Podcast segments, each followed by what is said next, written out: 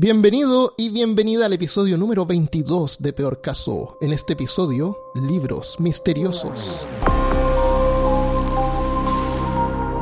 Hablándote desde los lugares más herméticos de Austin, Texas, soy Armando Loyola, tu anfitrión del único podcast que entretiene, educa y perturba al mismo tiempo.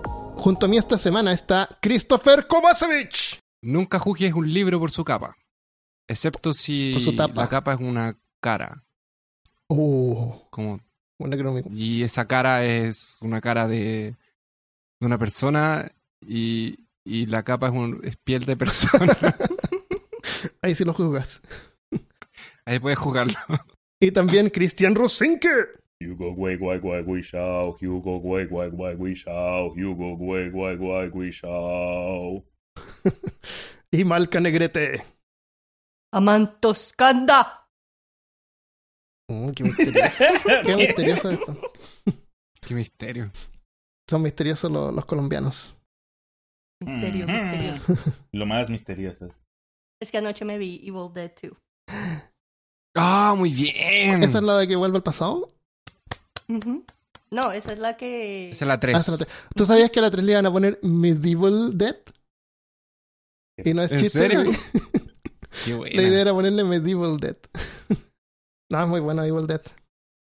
La- Maldito y sí. sensual Bruce Campbell. Y hay un, hay un remake bien malito Sí. que tremendo, sí. Los Campbell es Dios. No lo podía superar. Ah, sí, hicieron un remake en, en Sí. está en Sin- Netflix. sin Bruce no es muy Campbell. buena. No. ya. Esa, esa estuvo perturbadora. Pero no hablemos de películas, hablemos de libros. Hablemos de libros. ¿Qué te parece? Desde que Gutenberg inventó la prensa en el siglo XIV, el texto escrito en papel se convirtió en el Internet del Renacimiento. ¿Cuántos libros creen ustedes que existen publicados hasta ahora? Tres. Qué risa. De verdad, a ver quién se acerca más al número. Malca, ¿cuántos crees tú? 5 billones. 5 billones, dice Malca. Voy a ir anotando porque vamos a ganar puntos en este episodio. El que gana más puntos es el ganador de más puntos. El campeón mundial, campeón el mundial. campeón de los puntos. Campeón mundial. Ya, Malca dice 5 billones. ¿Y Christopher? Eh, un Godzillion. Un Godzillion. ¿Ya, ¿y Cristian? Tres. 3. Hay 129 millones 874 mil 880 libros registrados. Gané, campeón. Campeón ¿Cómo que, mundial. que dijiste ga- Godzilla? Eh, Eso es lo que vale un Godzillion. ¿Ah, sí? Sí. Mm, Pero yo no sé eso, así que te voy a tener que creer. Será. Las ideas en estos libros son tan poderosas que pueden cambiar el mundo, a veces para bien y otras para mal. Sin embargo, hay algunos que están envueltos en un aura de misterio. En este episodio vamos a visitar algunos de esos libros. Quería agradecerle a mi amigo Francisco Borges de nuevo por ayudarme con la investigación y el texto Por hacerle de, la este, pega. de este libro. Para hacerle el Es trabajo. que fue, fue, fue idea de él, la verdad. Así que por eso, por eso la participación. Yo creo que Francisco yo no le agradezco nada porque te está mal acostumbrando. Te está De, spoileando. que merecen un premio Nobel. ¿Cierto, Malca? claro. ¿Qué opinas tú sobre las personas Es que más, tú debes la pagarle investigación por a los otros? Sí, ¿no?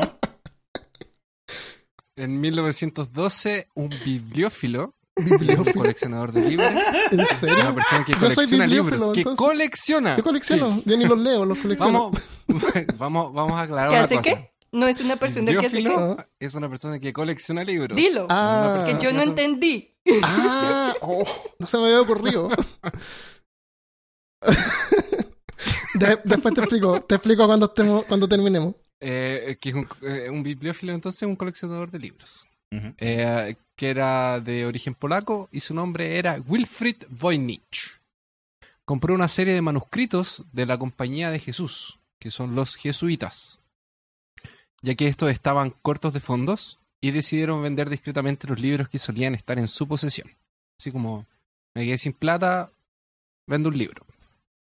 Dentro de estos manuscritos se encontraba un libro escrito en un lenguaje extraño, con algunos cara- caracteres similares a las letras del alfabeto latino, así como del alfabeto hebreo, pero sin ninguna similitud a ninguna lengua que existía en el mundo. En sus 240 páginas, aparte de esta peculiar escritura, escrita de izquierda a derecha, que contiene en muy pequeña cantidad pequeños escritos en alfabeto latino, pero sin sentido aparente. Es como la, lo- las cintas al revés de que hablábamos de los cassettes. Sí. en el episodio del pánico satánico. Y se encuentran, tienen varios bosquejos y se separan en los siguientes tipos de dibujos.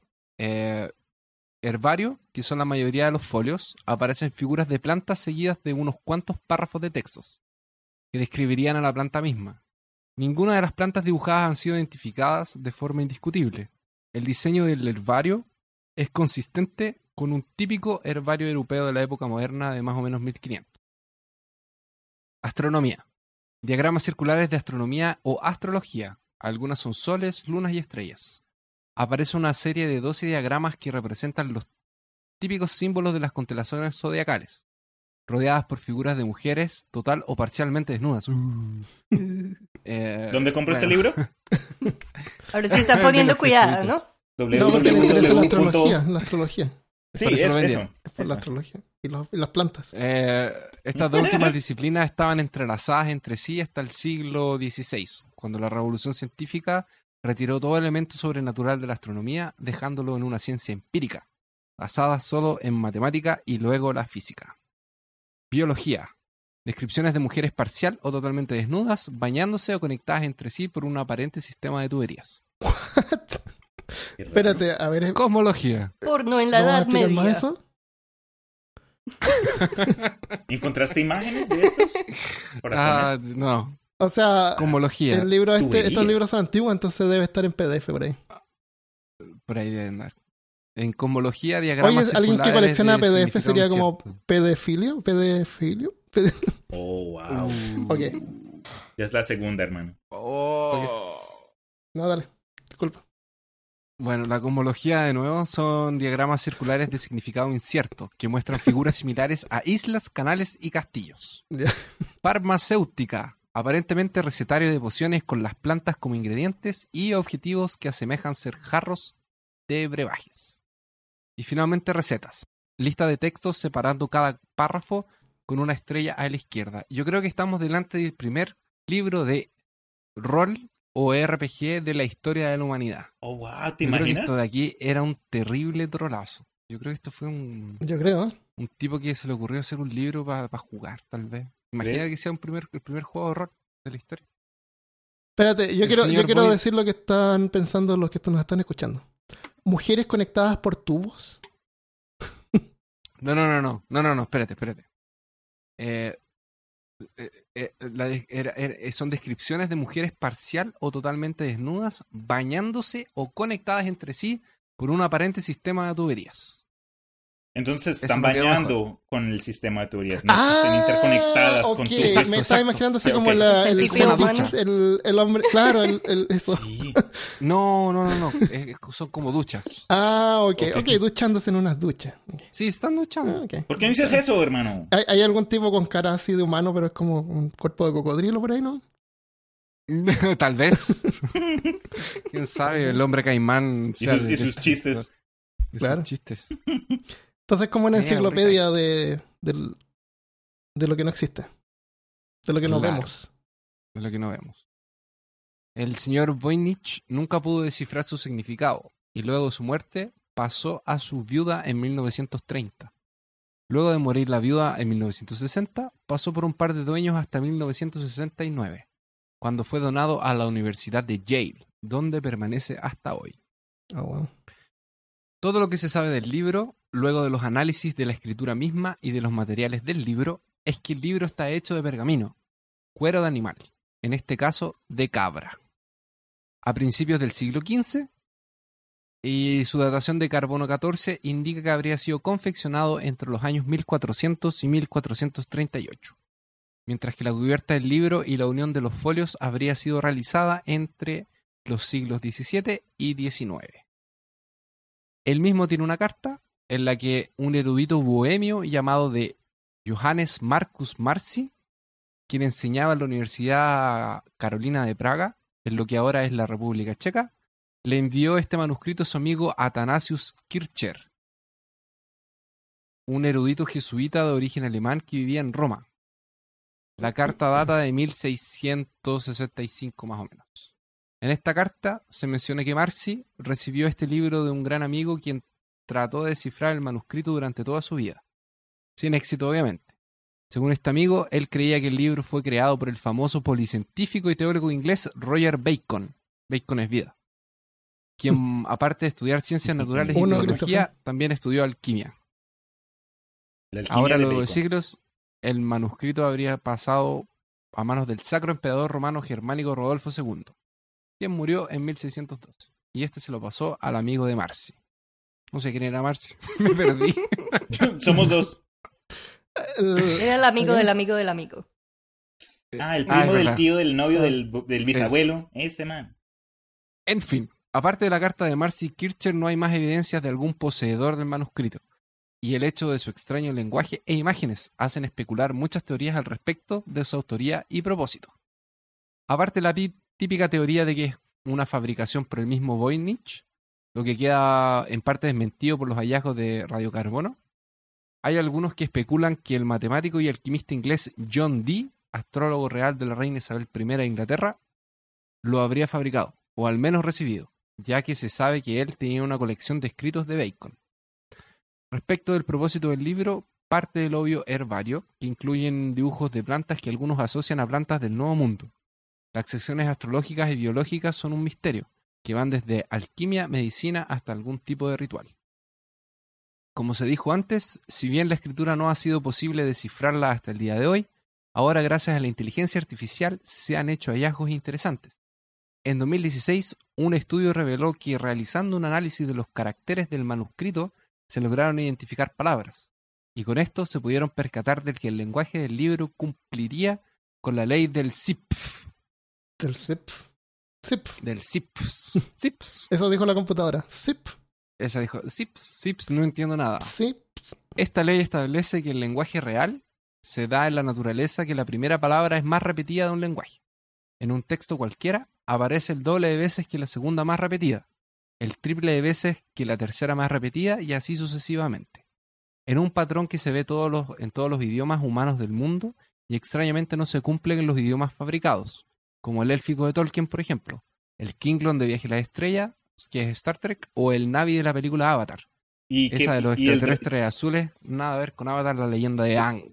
pero sí ocurren en el Dothraki de Juego de Tronos, ¿verdad? Los montacaballos. Claro, obvio. Me imagino que no. Bueno. No, no entendí. ¿Qué, qué fue? Es juego, el, Game of. Thrones tiene un lenguaje también parece. Sí, tiene, ti- tiene los, los dos. Sí, tiene el lenguaje de los dos. Échanos en la misma bolsa, Cristian, no te preocupes. Ok. Lenguajes inventados. Por ende, esto parece indicar que el lenguaje del manuscrito es efectivamente un idioma real, por el hecho de que se, se, eh, se atenta a esta ley, así como que realmente pasa. Ah, pero está, estaría codificado, esa sería como la, la cuestión. Ahora están buscando seguir utilizando la inteligencia artificial para poder descifrarlo, aunque no todos están convencidos de las conclusiones. Por mientras, el misterio del manuscrito de Voynich sigue sin resolverse y sus secretos escondidos. Y aquí hay dos menciones de la cultura popular que el manuscrito de Voynich es una pieza importante en el juego de Assassin's Creed 4, Black Flag, Oh, nice. en donde sería un mensaje codificado a la civilización anterior. Oh, nice. Y hay un libro chileno de 2013 llamado Código Chile, escrito por Carlos Basso, el cual hay un misterio que resolver e involucra al mismo manuscrito. Qué chimba. Gracias, amigo Francisco, por, por esa Sí, muy buena la recomendación. por, esa, por esas recomendaciones y por esta explicación tan eh, aclaratoria sobre el libro, el manuscrito de, de Voynich. Oye, Chris, mira, yo desde hace ah, un par de años he tenido unas ganas de comprarme Assassin's Creed 4 Black Flag y fue gracias a eso que me lo voy a comprar ahora entonces. Solo por esa razón. Tiene como cuatro años ese juego ya, ¿o no? Sí, pero dicen que es bueno. Dicen que la serie en sí es, en general es buena. Porque de hecho fue uno que, que salió para PlayStation 3 y PlayStation 4. Estaban como en la transición entre el 3 y el 4 y lo lanzaron. No he jugado ninguno, yo, pero el que sí quiero jugar es ese, porque tiene piratas. Yo tampoco, pero me dijeron que la película era horrible. Eh, Película de juego. haber sido mejor. ¿Qué se puede esperar? Sí, ¿no? Igual pasó con Warcraft y con Doom. No, Doom fue el peor, digo, bueno, de las películas recientes. Hay, hay peores películas. Street Fighter con Jean-Claude Van Son Damme. todas Uy, malas menos Mortal deberíamos- Kombat. ¿Sabes? O el de no, los Mortal Mario Kombat es buena. Sí, pues por eso digo menos Mortal Kombat. Sí, de hecho creo que Mortal Kombat es como la mejor película de... Es la mejor película. Es la mejor de película. Es la mejor película. tirín, Punto. tirín, tirín. No, pero ese manuscrito, no sé quién lo haya escrito, pero por, por lo que, por lo que me suena a mí, ese man era usuario de opio. ¿Sabes? Ese man se echó una volada y por debajo. uh, Si no, caballos y si no mira la. O sea. si uno mira el lenguaje, pareciera que estuviera escrito como en indio. Por la, por la vuelta. Yo realmente creo que era una joda. Yo también. ¿Sí crees? No sé. Sí. Sí, yo creo que era una joda. El- Uno tiende a pensar de que la gente en la antigüedad no tenía sentido del humor. Y, y parte de Muy eso cierto. pasa por eh, las fotografías que vemos antiguas en blanco y negro, donde la gente está súper seria. Y parece que lo habíamos mencionado. La razón por la que están súper serias es porque tenían que estar parados ahí como 20 minutos para que le tomaran la foto. Entonces no podían mantener. Lo mejor era mantener una, una apariencia, un, un rostro De neutro. Claro. Pero no era que tuvieran mal sentido del humor y siempre en la antigüedad. Y también tenían imaginación. No hay razón para Claro. pensar que no pudieran eh, haber pensado en algo así. Tú, Malca, ibas a hablar, pero no ibas. Pero después cambiaste. Hay un libro parecido a este. Sí. Que. ¿Cómo se llama? ¿Te- ¿Lo tienes anotado, no? ¿O no lo mencionamos? Porque hay otro libro que es como Sí, casi del mismo estilo. se, se llama el Codex Serafinianus y Ah, lo hizo un italiano, un artista italiano, y lo que él quería era ah, darle al adulto la experiencia que tiene un, un, un niño pequeñito cuando abre un libro y no entiende nada. Entonces, Ah, ok. Entonces se parece, pero ese no, es, no pretendió ser real. Es- no, desde el principio él dijo que era fabricado. pero tiene unos, una, un arte muy bonito y todo lo que tiene ahí está muy bacano. Paga verlo. Eh, échale una mirada al Codex Serafinianus. Lo vamos a poner en la página peorcaso.com. Este libro se llama Esteganografía y fue escrito en 1499. Fue un libro que fue prohibido por la Inquisición, lo vetaron completamente. Y fue escrito por un hombre que se llama Johannes Tritemi.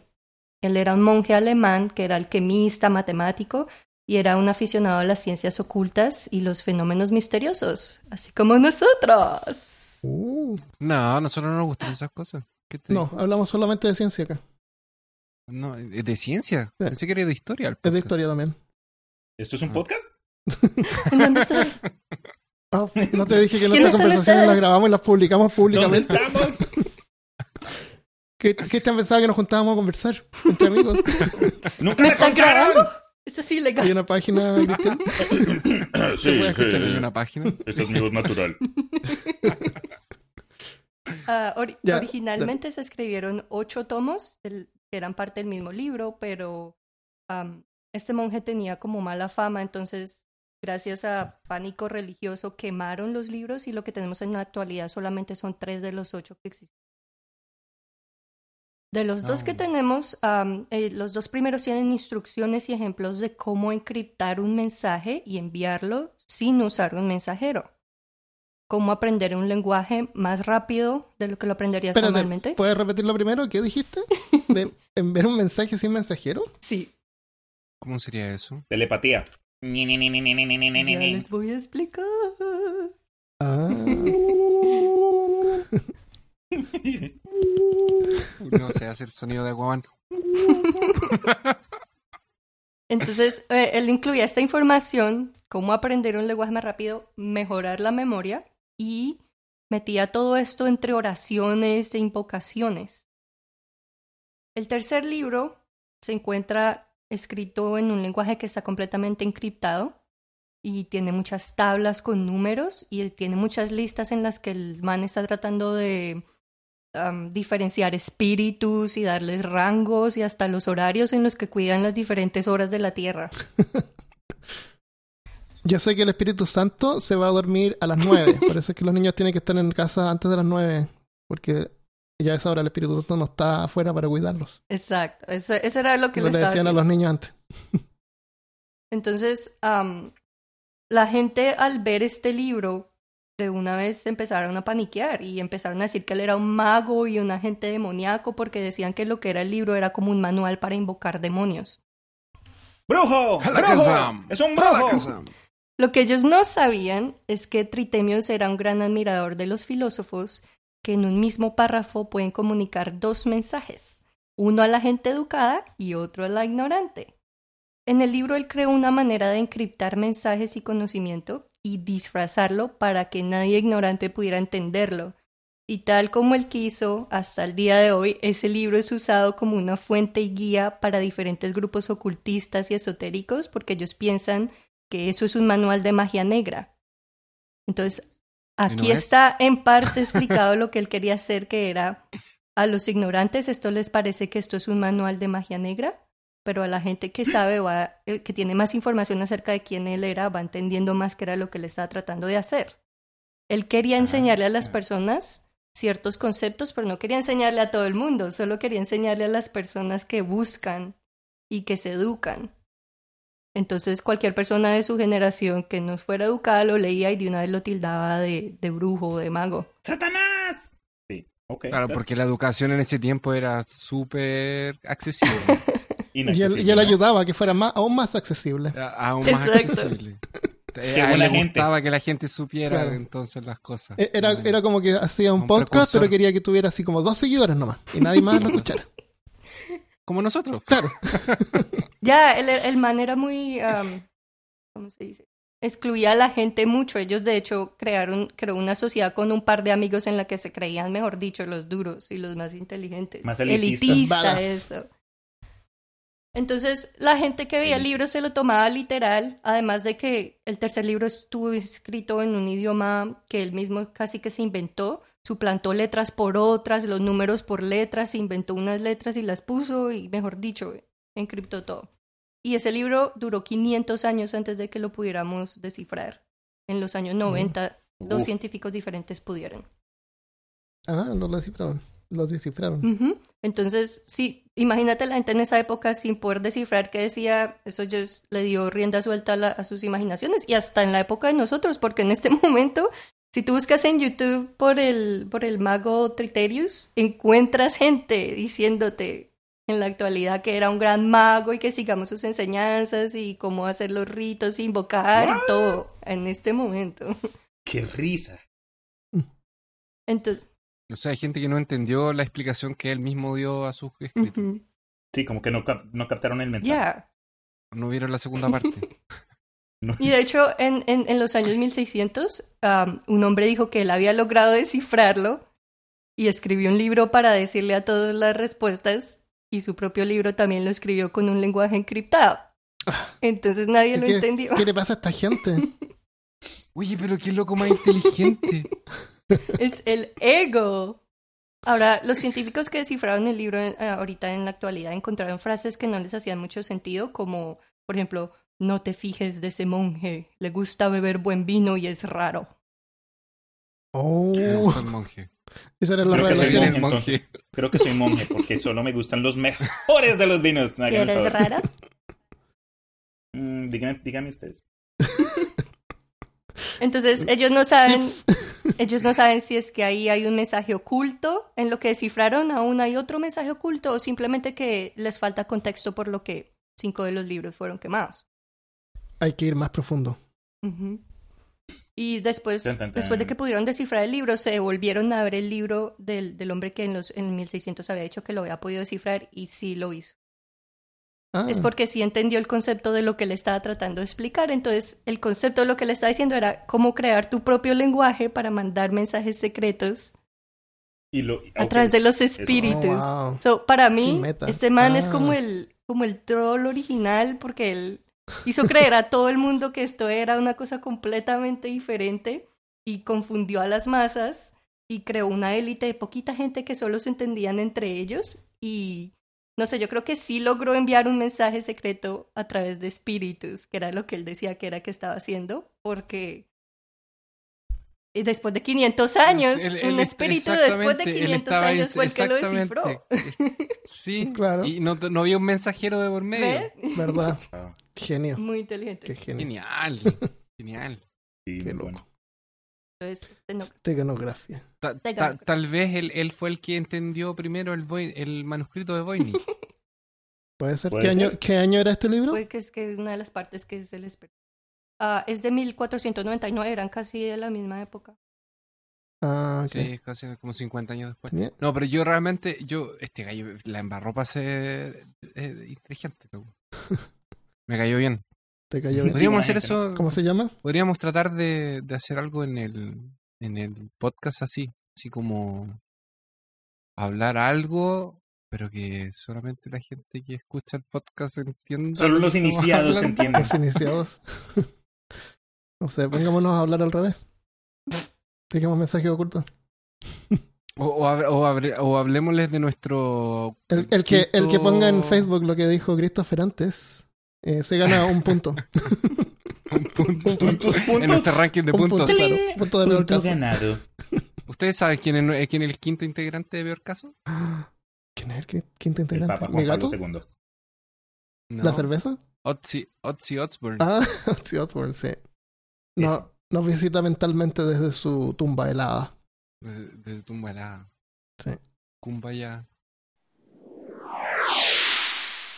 En 1926, en París, apareció a la venta una edición de solo 300 ejemplares de un libro titulado De Mystère de Cathédrale, El misterio de las catedrales. En el nombre del autor solo había una sola palabra, Fulcanelli. Ah, el famoso Fulcanelli. ¿Quién es Fulcanelli? El libro no se vendió muy bien al principio, vamos a ver quién es Fulcanelli. Pero vamos a hablar sobre el libro más que de él. El libro no se. Fulcanelli es como famoso, ¿o ¿no? Sí. Voy a buscar en Google. Fulcanelli. El libro no se vendió bien al principio hasta que llamó la atención de unos pocos interesados en su contenido, la alquimia.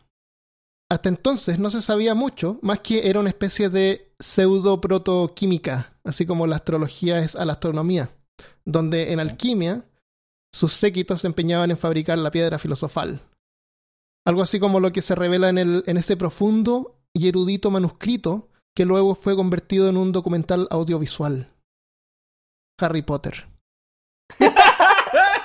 La piedra filosofal es una sustancia legendaria con increíbles poderes. Transforma la materia en oro macizo y produce el elixir de la vida que hace inmortal al que lo bebe. ¿Inmortal? Que no mueres nunca. Lo sé, Hermione. Hermione. ¿Inmortal? Tan, tan, tan pesada que era Hermione. Que no mueres nunca. Nunca nadie le pegó una cachetada. Hermione. Pero aprendemos mucho de, de Harry, Harry Potter. Potter. Sí, mucho. Claro. Eso fue todo lo que pudimos eh, deducir de, de la piedra filosofal. Bueno, Fulcanelli, en el misterio de las catedrales góticas, deja claro que la alquimia es mucho más que eso. Entre sus páginas se lee. Esto lo voy a poner con efectos, pero no sé, yo creo que puede ser un poco de- distractivo. Hazlo, re- grábalo con, con efecto y sin efecto. Y como yo tengo te todo el tiempo del mundo. Exacto. La catedral gótica, el santuario de la tradición, de la ciencia y del arte, no debe ser considerada una obra a la gloria del cristianismo, sino que como una vasta acumulación de ideas, tendencias, fe popular, un todo perfecto al que se puede hacer referencia sin miedo si se trata de penetrar al pensamiento de los antiguos en cualquier campo religioso, secular, filosófico o social. ¿Se entendió? Solamente los iniciados lo pueden entender. De hecho es así. De hecho es, es así. Fulcanelli en su libro habla del origen cabalístico de la palabra gótico. Dice que el arte gótico es argotique o argot en francés, lo que en inglés se puede entender como slang, jargon o lingo, y en español modismos. O sea, el tipo de lenguaje que usa un grupo particular de personas que puede incluir términos de su profesión o actividad, como los doctores diciendo esos términos complicados que usan.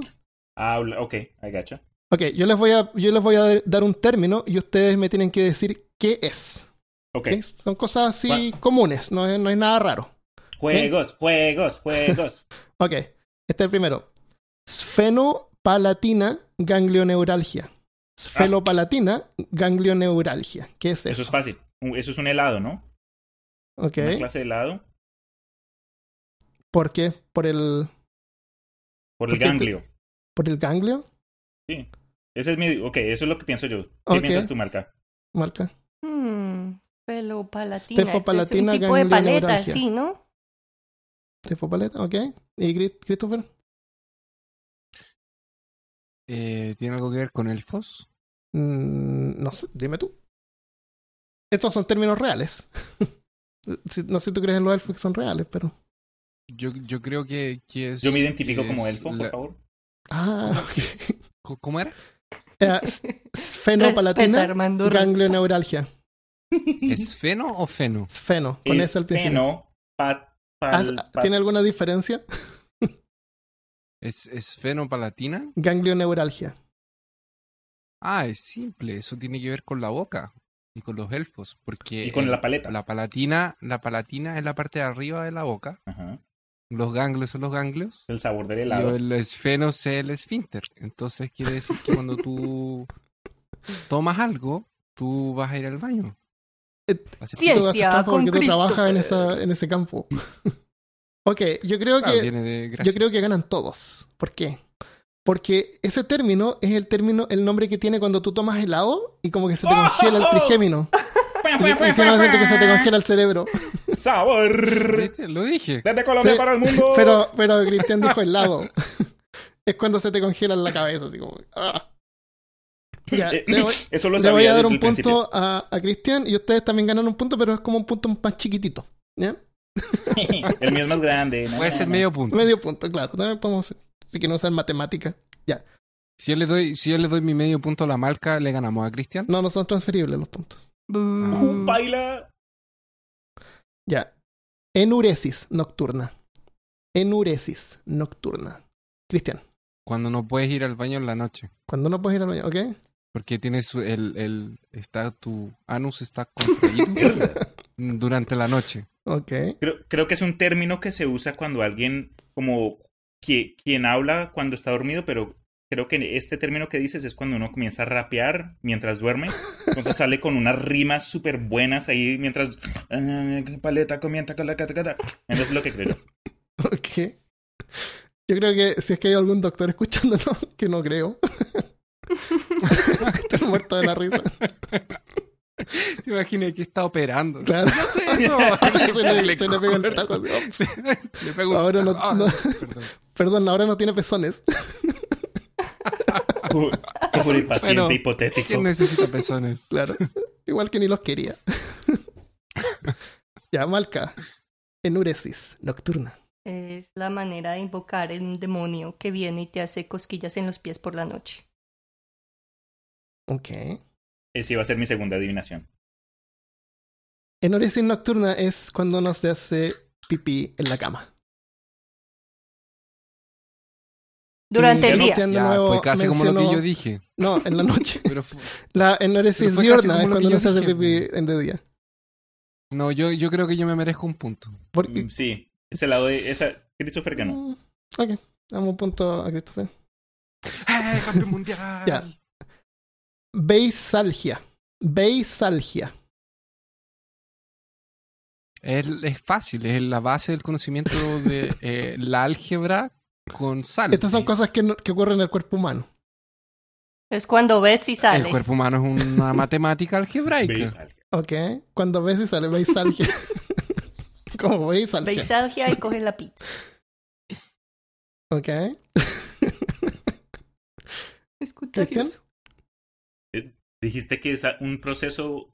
Son todas cosas que le ocurren al, al cuerpo humano, son términos médicos.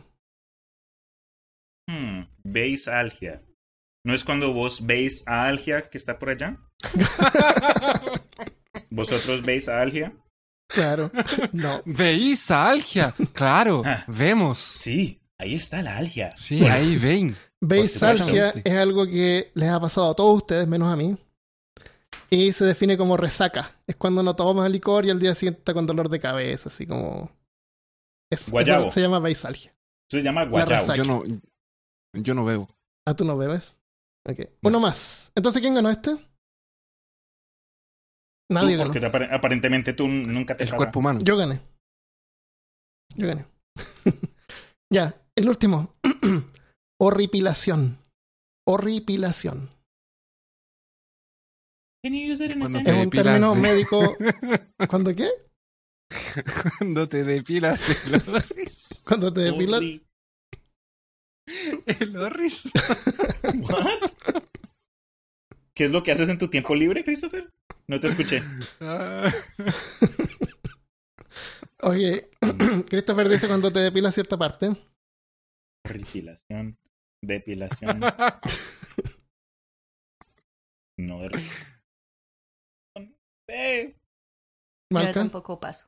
O Me rindo. No se me ocurre nada. Yo no puedo, no le puedo ganar contra Después el de esta confesión de Christopher no puedo pensar. Cuando se te pone la. Ok, Sí, me dejó perturbado. Christopher gana por defecto entonces. Horripilación es cuando se te para, se te pone la piel de gallina. Se te paran los pelos. De Eso por, se por llama- escuchar lo que dijo él. por Claro, eso es que me, me esa fue la horripilación. Me ocurrió una horripilación después de esta besal- beisalgia que estoy experimentando en este momento.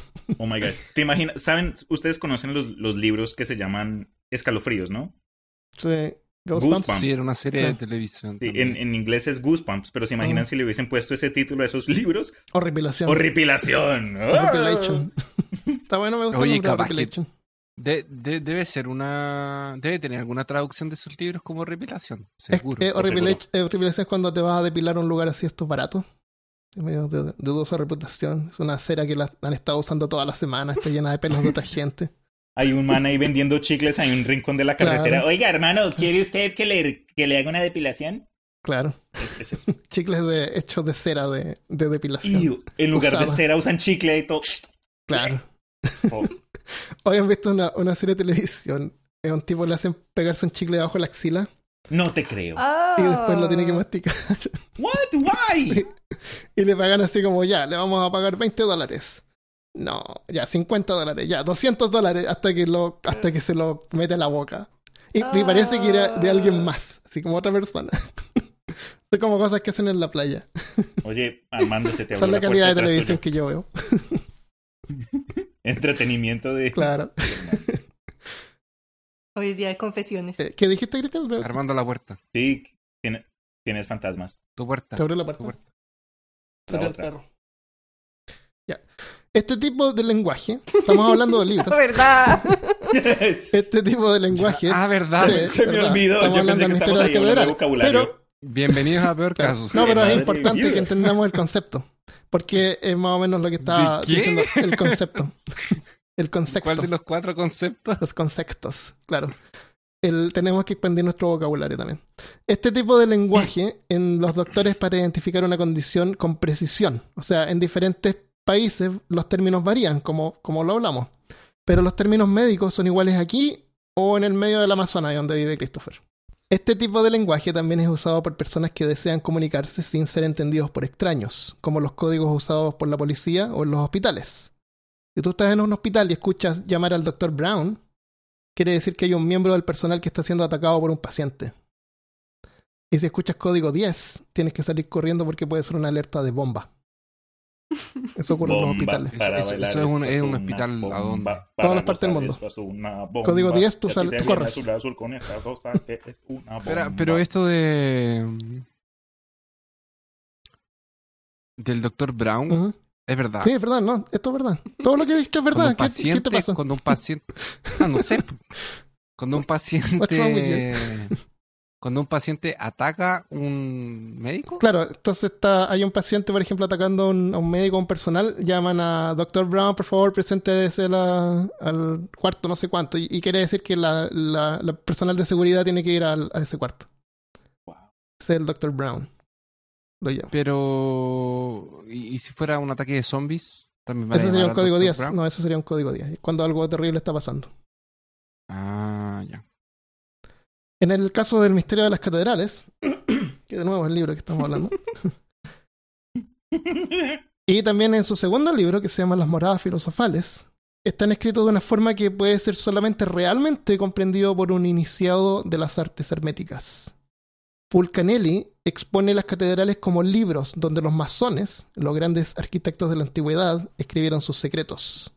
Están llenas de simbolismo que a veces es explotado en películas como El Código da Vinci.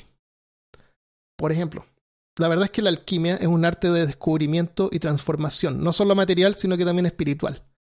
Todos los pasos que se toman para llegar a la piedra filosofal son la máxima expresión de la sabiduría. Su autor, sin embargo, aseguraba, haber conseguido fabricar finalmente la piedra filosofal, confirmar, confirmaba que el mito era real, y en sus libros revela en forma enigmática los pasos a seguir para elaborar esta piedra filosofal o panacea. En Chile se usa la palabra panacea, así como cuando algo es lo máximo. ¿Lo han escuchado eso? No. Panacea, la panacea, esto es la panacea. En el uso, digamos, de, de medicina sí lo he escuchado, pero decir que algo es bueno, chévere o buena onda, no. Sí, tiene que ver con medicina. Eh, Es un medicamento mítico que cura todas las enfermedades prolongando indefinidamente la vida. Lo que dicen Y en a inglés eso también se le llama medicina universal. ¿Cómo se llama en inglés? Le, dicen eh, un- como entre chistes y huevonadas le dicen eso, un cure-all. Un, Eso, un un cura todo. Como dicen, Claro. póngale Windex a, ese, a esa pata rota, eso se lo cura. O, Claro. Eh, Windex, no, pero bueno. es un ejemplo. de- Lavar la ventana con. Ok. En la, la exploración de la alquimia es fascinante por sí misma, que incluye la transmutación o proyección en el que un material puede ser transformado en otro de mayor forma. Generalmente argumentando que el plomo puede ser transformado en oro. ¿Creen ustedes que el plomo puede ser transformado en oro? De pronto. Mm, no, Tritemis decía que él podía. La diferencia entre los átomos de estos dos elementos es que el plomo tiene 82 protones y el oro tiene 79. Si al plomo se le pudieran quitar los tres protones, podría transformarse en oro. Y sí, es posible hacerlo. Los físicos modernos podrían quitar tres átomos a un átomo, tre- tres protones a un átomo de plomo, Eh, pero como ese elemento es estable, el costo de energía necesaria para hacer la transmutación es tan alta que sobrepasa el costo del, del oro que se produce del resultado. por ley de, ley de la termodinámica. Ah, no si eres un, alquimia, un alquimista como Edward, Claro. Edward Mm. Elric y Es que no te importa. el, el Full Metal Alchemist, por favor. Él sí podía. O Nicolás Flamel, Ese mantenía. Harry Potter. Sin embargo, alquimistas aseguran que este conocimiento, si bien es fascinante, es científico en sí. Lo han tenido ellos ya por cientos de años antes que fuera descubierto por la ciencia moderna. En el caso del misterio de las catedrales queda también el misterio del autor, que desapareció después de la publicación del libro. De hecho, el libro no fue publicado por- él, sino que por su discípulo, Eugene Canceliet. Todo lo que se sabe de Fulcanelli y los hermanos de la ciudad de Hel- Heliópolis, o los hermanos de la ciencia hermética, a la que supuestamente pertenecían, es gracias a los testimonios de Canceliet. Y existe también una recolección de Jacques Bergier, autor de varios libros conspiratorios, esotéricos y ocultistas como La rebelión de los brujos y El retorno de los brujos, que escribió junto a su amiguito Louis Powells. ¿Y, la rebelión de los bichos? La, re- la- Yo tengo esos libros, los tengo en inglés y en español. Sí, sí me gustan coleccionarlos. Berger asegura haberse encontrado con Fulcanelli en 1937, a inicios de la Segunda Guerra Mundial. En su reunión, Fulcanelli le advierte del peligro de la energía atómica y le confiesa que es un conocimiento antiguo que puede ser desarrollado sin mucho esfuerzo. Dice textual, ciertos arreglos geométricos de materiales altamente purificados son suficientes para liberar las fuerzas atómicas sin recurrir a la electricidad o técnicas del vacío. El secreto de la alquimia es esto. Hay una forma para manipular la materia y la energía. Cuando Berger le pregunta sobre la piedra filosofal, Fulcanelli le responde, eso no es más que aplicaciones, casos particulares. Lo esencial no es la transmutación de los materiales, sino la del propio experimentador. Es un secreto antiguo que, es descubierto por algunos cada 100 años. ¿Y, ¿Y en qué se convierten entonces? le pregunta Berger. Fulcanelli le responde, tal vez algún día lo sabrás. ¿Qué? Uy. Suelta el micrófono. me- Fulcanelli... Para los que quieren saber, Sí. para los que quieren saber más de alquimia, yo le, le- les recomiendo Full, Full Metal Alchemist. O Harry Potter y la piedra filosofal. No, pero qué chévere. Es, esa, esa última conversación que acabas de relatar. Me... Sí. Es, más, es mucho más larga y es súper interesante. Mándame un enlace. Me quedó súper Sí, ahí habla así como de si se organizan los materiales de forma geométrica y cosas. qué chévere. dude. Eh, Fulcanelli deja... Oye, y, y es interesante que una conversación que, que aparece en una época del tiempo en que se tenía una noción tiene una noción de la estructura molecular, pero no Sí. era una cosa comprobada. Exactamente. Y, el- y lo otro es que él, no lo puse porque no quería alargarlo tanto, eh, pero Berger era, era, trabajaba en ciencia y tenía contactos con físicos que estaban trabajando y era el inicio de la Segunda Guerra Mundial. Entonces dicen que Fulcanelli fue y como que fue a advertirles de que no siguieran investigando eso porque era peligroso. Pero él tenía la intención de que Berger lo comunicara a, la, a, a científicos franceses para prevenir un desastre. Pero obviamente no le contaron. Y, y, y on- on- así como semanas después de que esto se supone que pasó, eh, un científico, parece que era alemán, descubrió el plutonio o algo así, un- una cosa relacionada con la... No lo vi tan a fondo porque como no lo iba a hablar. Pero eh, puede ser falso también, Claro. como cualquier cosa, como todo. Pero de- igual es entretenido. Estos libros son súper interesantes. Sí, tiene buen tema. Aquí, aquí no hablamos cosas falsas. Fulcanelli deja instrucciones eh, a su discípulo Canceliet de publicar su segundo libro, Las moradas filosofales para fines del siglo. Y él lo publica en 1999. Porque le dijo que ese era el momento en que tenía que ser publicado, porque ese era el momento en que esa información iba a ser relevante para la humanidad. Y luego desaparece para siempre.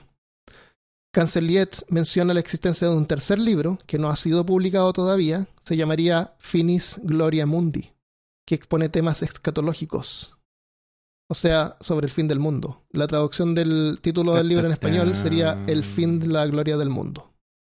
Hay un libro dando vueltas con ese nombre, pero eh, cualquier estudioso lo considera falso. Así que, Harry Potter y la piedra filosofal. Claro. eh, entonces puede ser así como el- las moradas filosofales, él dio las instrucciones que fuera publicado a fines del, del siglo. No es el momento para publicar todavía el fin de la gloria del mundo. El Polcanelli da, da tema como para un episodio completo. Y Por lo suena que muy me has contado, interesante. sí, sí, Ah. sí suena algo interesante. Pero algo que, que, me- que he escuchado, esto que, que el man tenía discípulos. Yo quiero discípulos. ¿Por qué no puedo Sí, tener yo al, discípulos? al menos si yo tengo discípulos, yo los cosas. llamaría cristianos. ah, parece que se está patentado. No, no, Paila, es mi nombre, entonces yo puedo. Ok.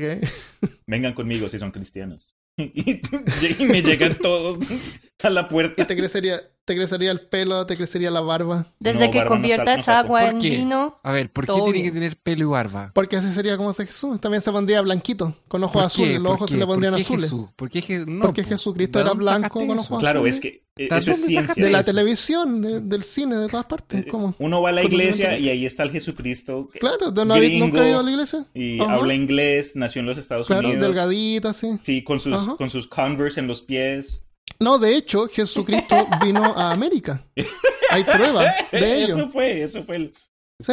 Y le enseñó Hay un sitio que tienen ahí donde él vino y, y no dejan entrar a nadie para investigar. que a mí lo que me da risa es cuando escucho esos, esos, esos evangel- evangelistas como extremos, extremistas. Son mormones, ¿verdad? O me la, o me la- Mormons son, son unos. Sí, Son son mormones, mormones. sí. Pero siempre dicen que Sí, son "Um, mormones. Jesus was an American. Y, y dicen, oh, ok, sí, tiene sentido. Claro. Es que lo está en la Biblia. De- Génesis capítulo Tiene 1. todo claro. sentido. Nació Jesucristo en el mall de Washington. No, Claro. eso no ocurrió. Escúchanos el próximo lunes para el desenlace de Libros Misteriosos. Si te gustó este podcast, suscríbete y síguenos en facebook.com slash peorcaso y compártelo con tus amigos. Para más información, visítanos en peorcaso.com. Gracias por escuchar y que tengas una excelente semana.